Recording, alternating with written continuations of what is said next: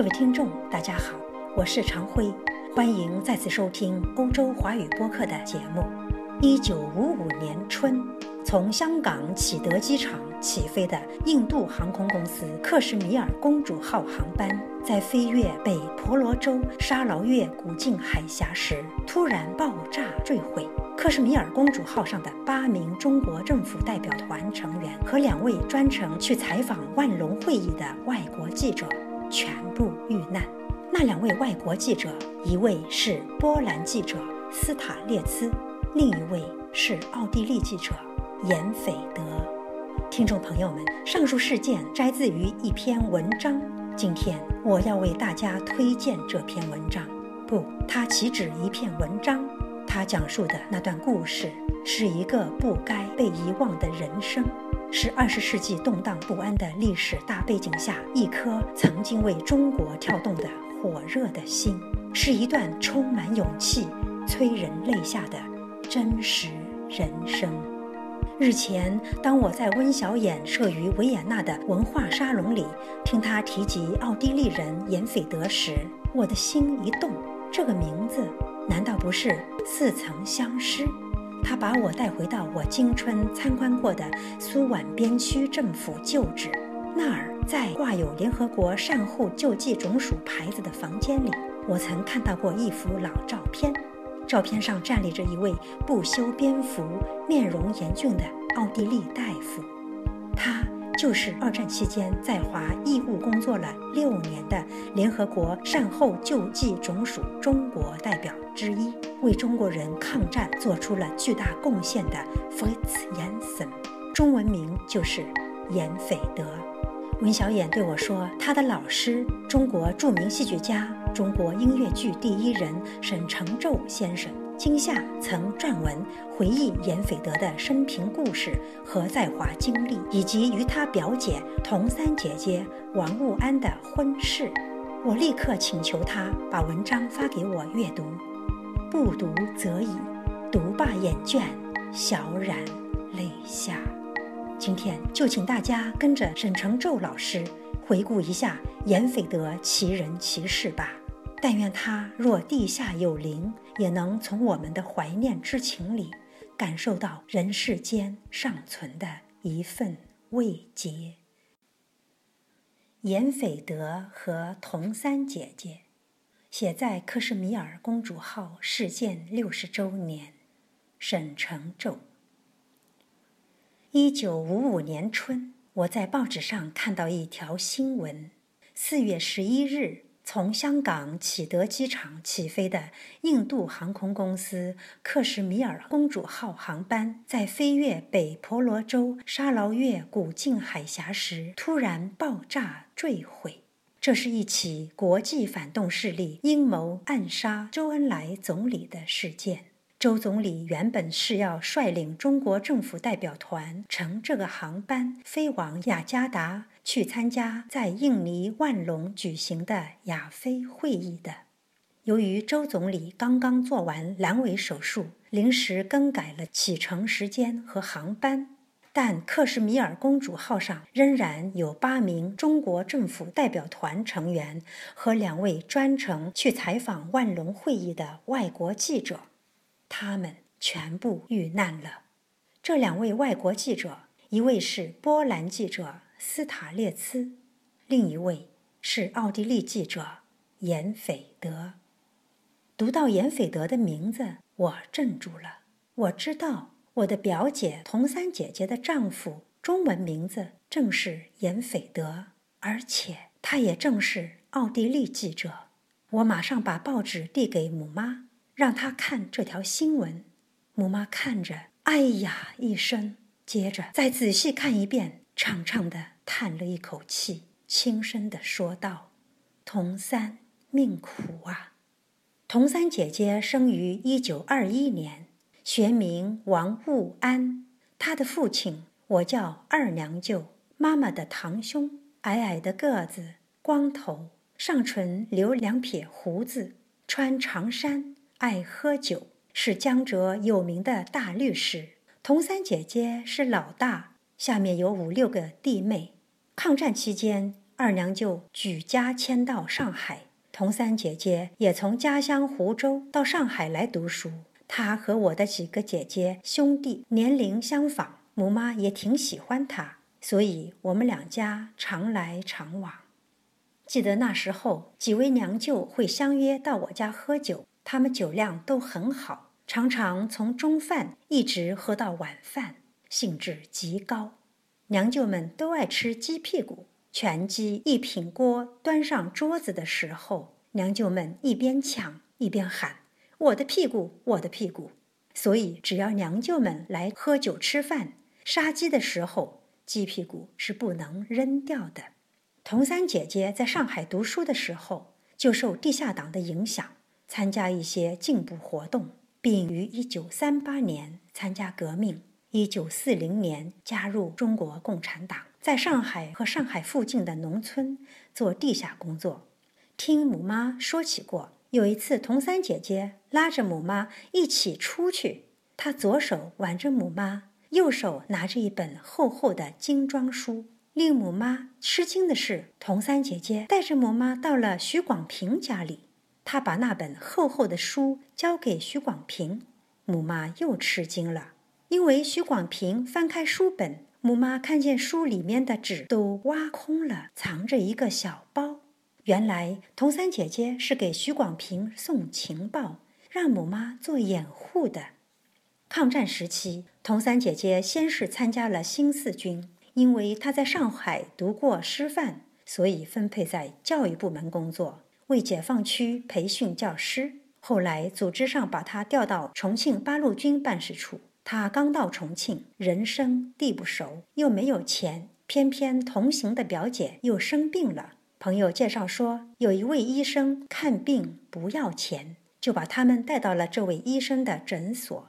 原来这是一位外国医生，中文名字叫。严斐德就这样，童三姐姐和严斐德认识了。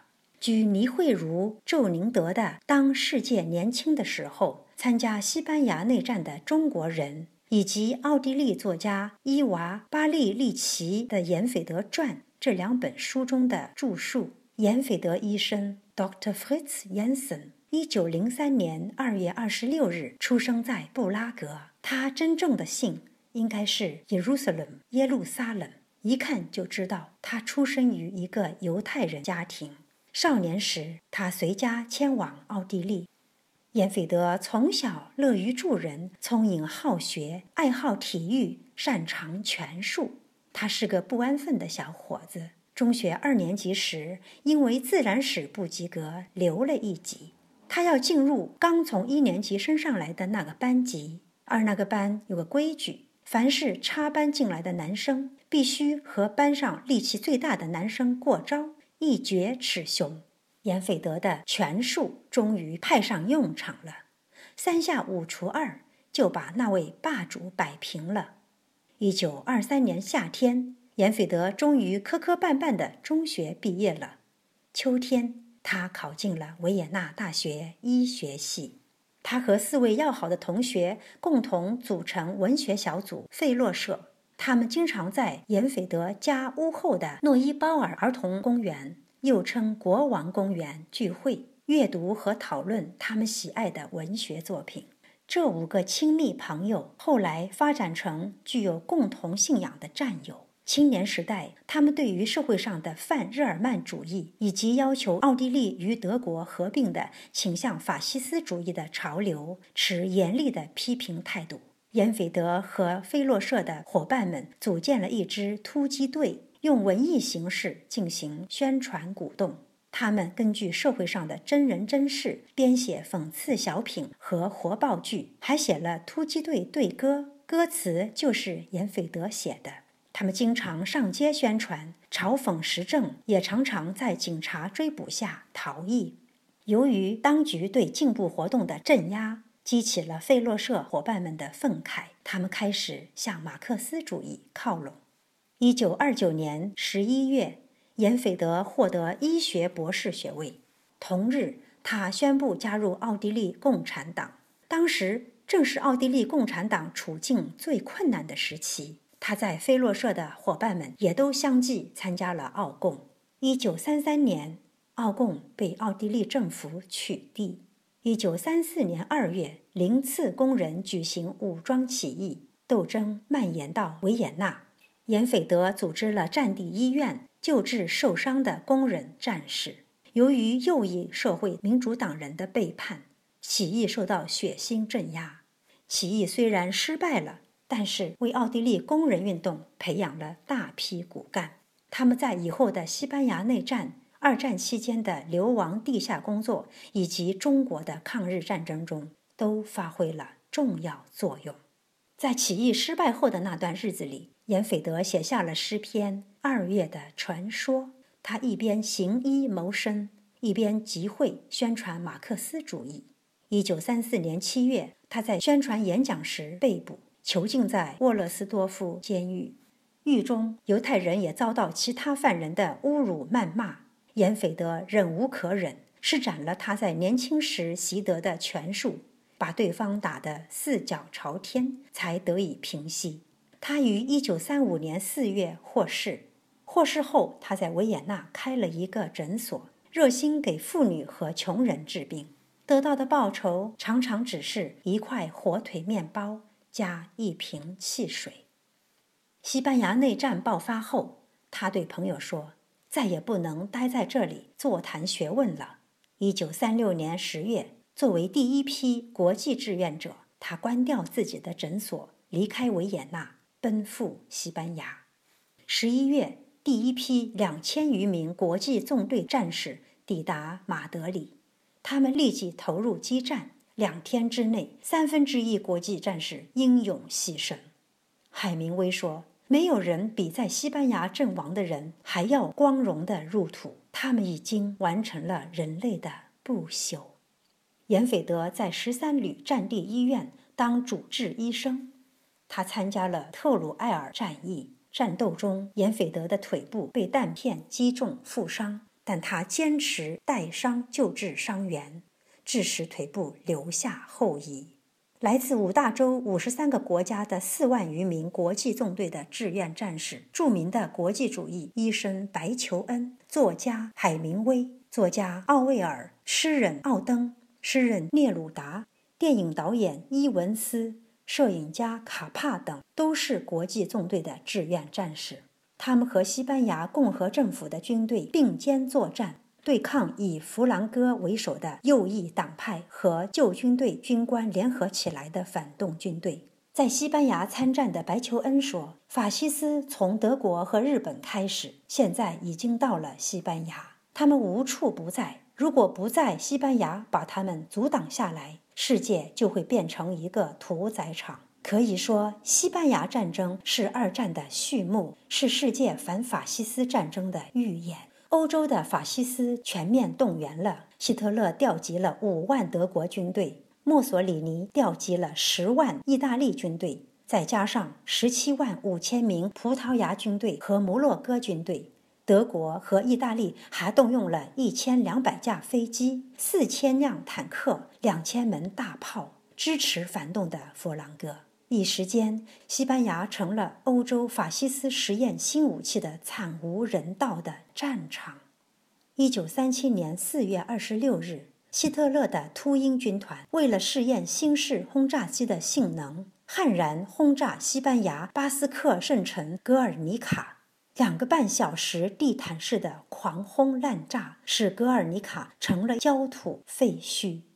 同年，毕加索在巴黎世界博览会上创作了著名的巨幅壁画《格尔尼卡》，以表达对法西斯的强烈抗议。对垒双方的力量对比发生了极大的变化，西班牙战争进行的异常惨烈。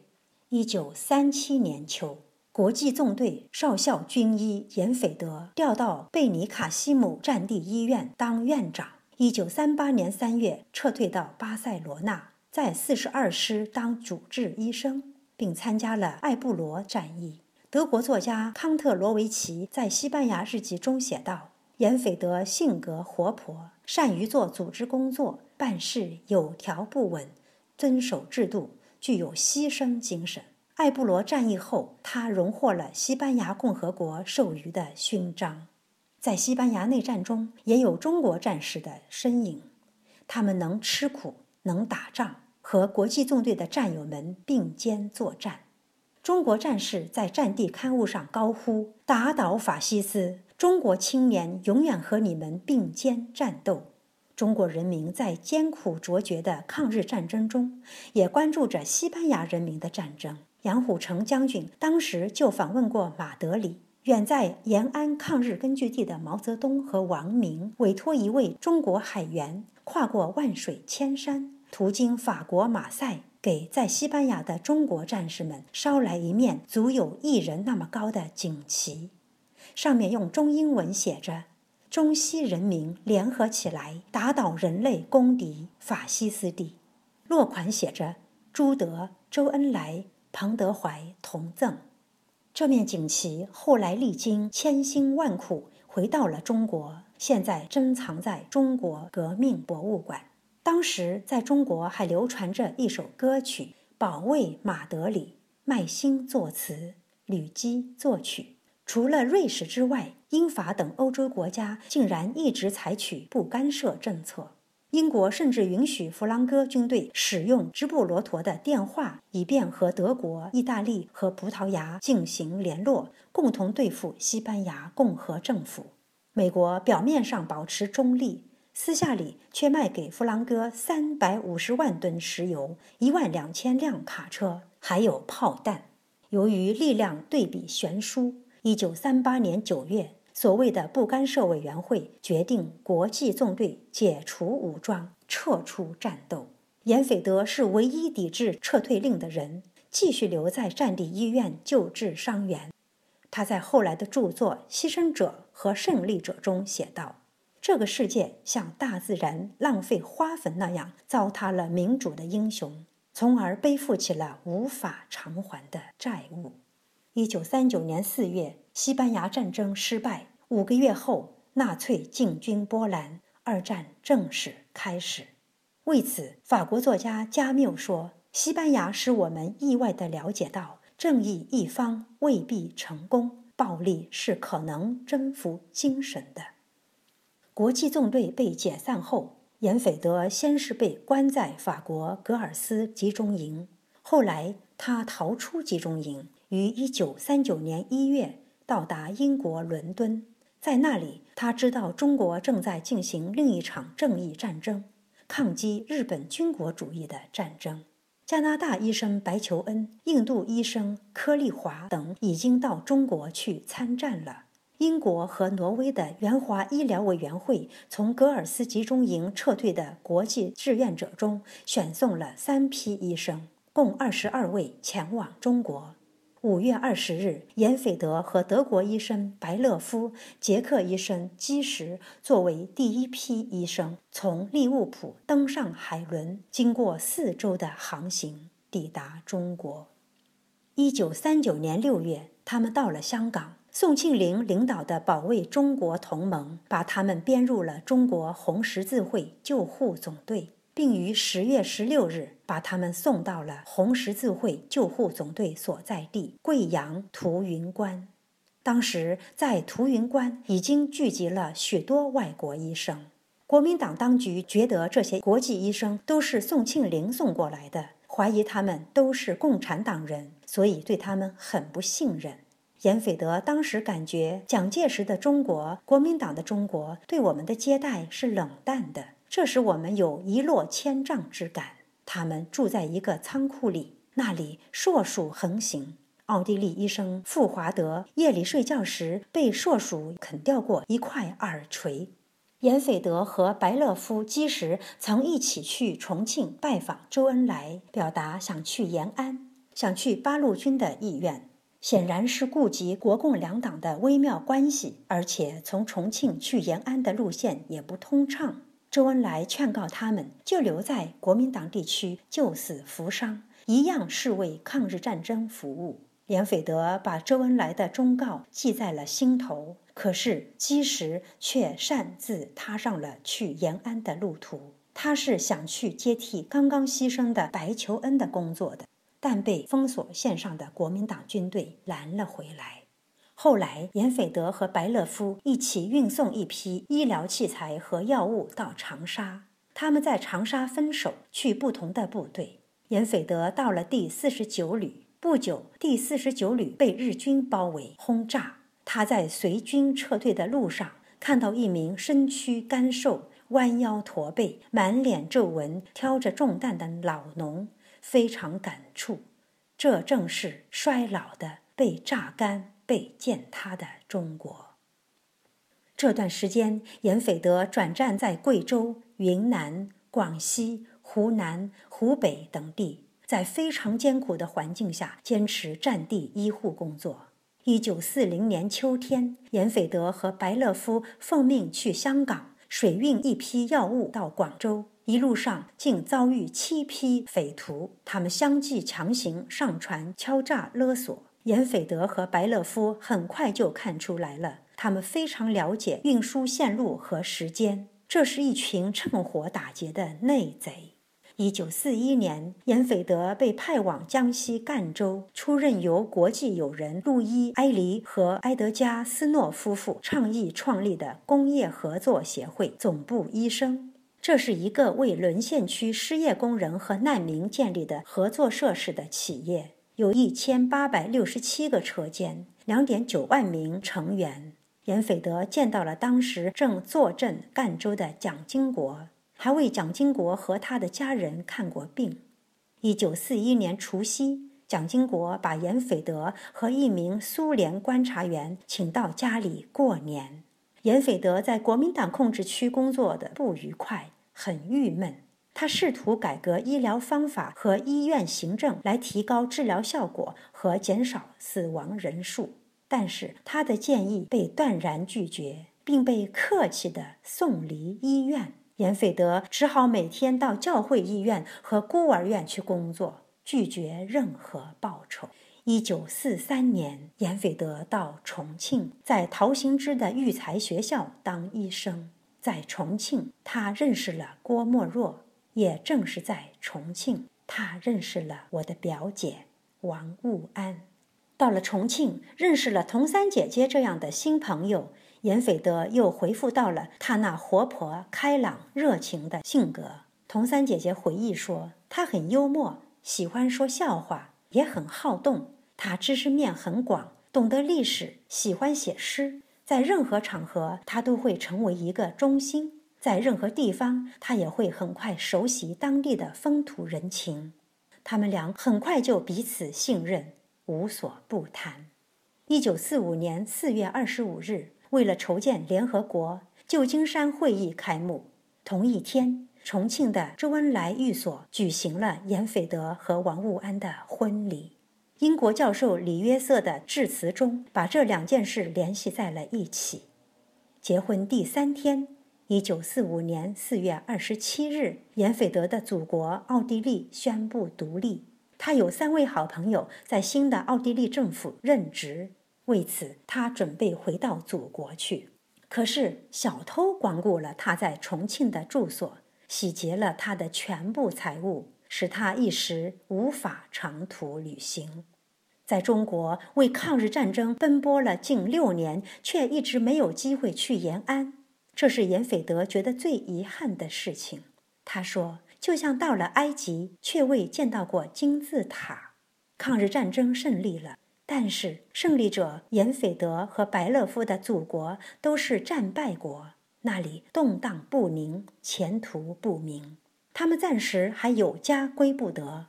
他们既是第一批奔赴西班牙的国际主义战士，也是第一批来到中国参加抗日战争的外国医生，却十分无奈地成了最后一批离开中国的外国人。一九四五年七月，严斐德参加了联合国善后救济总署华北分署的工作。抗战胜利后，国共矛盾很快公开化，给严斐德在善后救济总署的工作带来极大的困难。一九四六年，他曾越过江苏前线，到达苏北新民主区。他在那里工作了六周，回到上海总部后，写了一份报告。详细说明了新民主区理应得到却没有得到的救援物资数字。按计划应该得到总署救援的中国人有将近三分之二在新民主区，可是那里得到的救援物资仅有总数的百分之二。严斐德力图纠正总署发放物资的偏向，但是没有什么成效。他在后来的著作中说：“假如国民党要对八路军动武，我们必须想办法及时赶到延安去，那里一定需要我们去帮助减轻痛苦，帮助病人和伤员。我知道国民党在战争期间藏起了多少武器和飞机，准备用来对付毛泽东。”祖国在召唤，新生的奥地利需要他回去。在他启程回国之前，他终于去了延安。一九四七年三月，严斐德飞到延安。那时，延安军民正在又一次因为国民党军队的进攻而疏散。他在书中写道：“延安处于群山之中，从飞机上看，像是无人居住的荒野。这个多山的不毛之地，是新中国的诞生地。”包括毛泽东一家和中共中央委员在内，人们都住在窑洞里。战争时期，无数爱国青年奔向那里，来到这所新民主大学学习。一九四七年底，严斐德夫妇和白乐夫夫妇相约一起乘船返回欧洲，路途遥远，直到一九四八年四月。严斐德带着妻子王务安，终于回到了阔别十二年的祖国奥地利。战后的奥地利恢复了资本主义制度。奥地利的情况并不像严斐德想象的那么好，意识形态上的非纳粹化很不彻底，反犹主义的影响依然存在。奥地利人民之声报说。没有一家医院敢聘用一个长期离开家乡的反法西斯主义者。严斐德找不到工作，只得自己开诊所。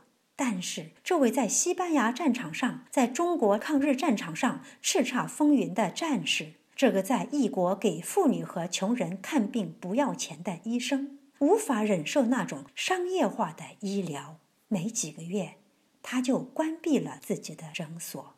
严斐德从1949年1月起为奥共文化部工作了四个月，后来成为奥共的《人民之声报》编辑，并为奥共政策月刊《日记》撰稿。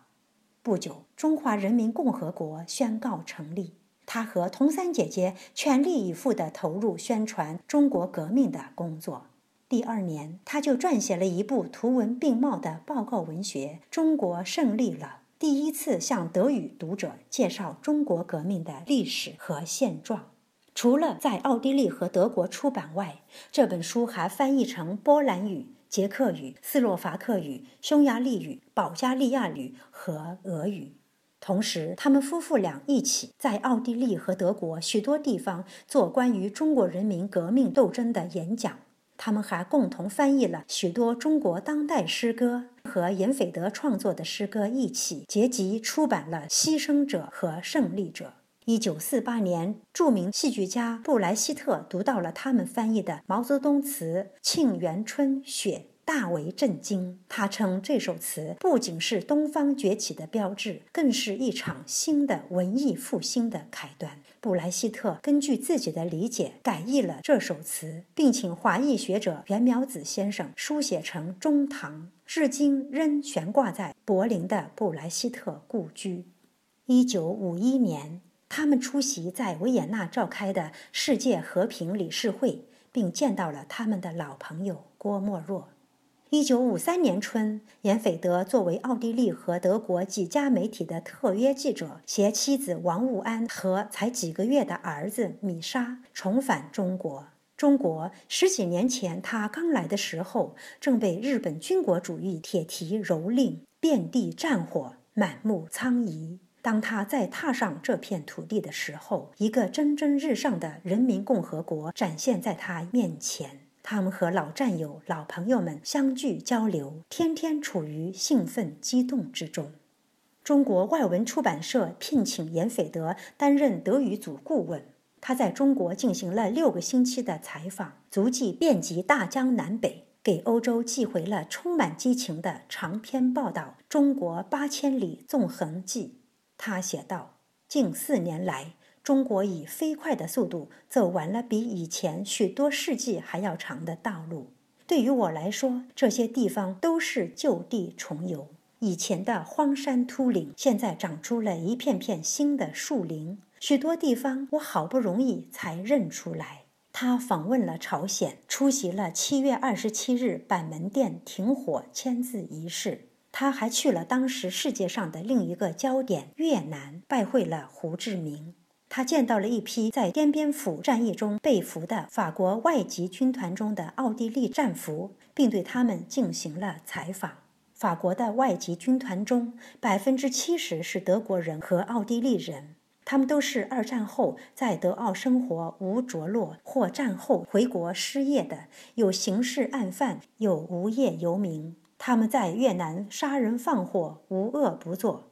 采访后，他出版写作了报告文学《亲历越南记》。